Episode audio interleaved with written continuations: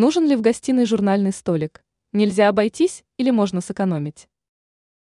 Как известно, значительных финансовых вложений требует не только ремонт, квартиры или комнаты, но и их обустройство.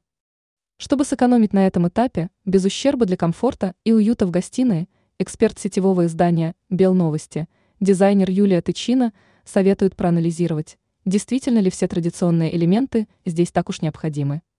Возможно, от некоторых предметов интерьера вы можете безболезненно отказаться, но все равно получить на выходе эксклюзивный, привлекательный и современный дизайн. По этой причине предлагаем вам обратить внимание на журнальный столик, который так часто можно увидеть в гостиной. Несмотря на такую ее популярность, зачастую подобная мебель служит только местом сбора пыли. Исключение составляют лишь те случаи, когда столик выполняет определенные функции. Например, если столик служит тумбой под телевизор, подставкой для коллекции статуэток или других мелочей, или выручает, когда все семейства любят поесть перед телевизором. Но если вы откажетесь от всего вышеперечисленного, грамотно распределив вещи по местам, где они должны находиться, то в результате сможете и пространство освободить, и сэкономить на покупке стола. Ранее мы рассказывали, как можно улучшить внешний вид кухни при помощи простой деревянной доски.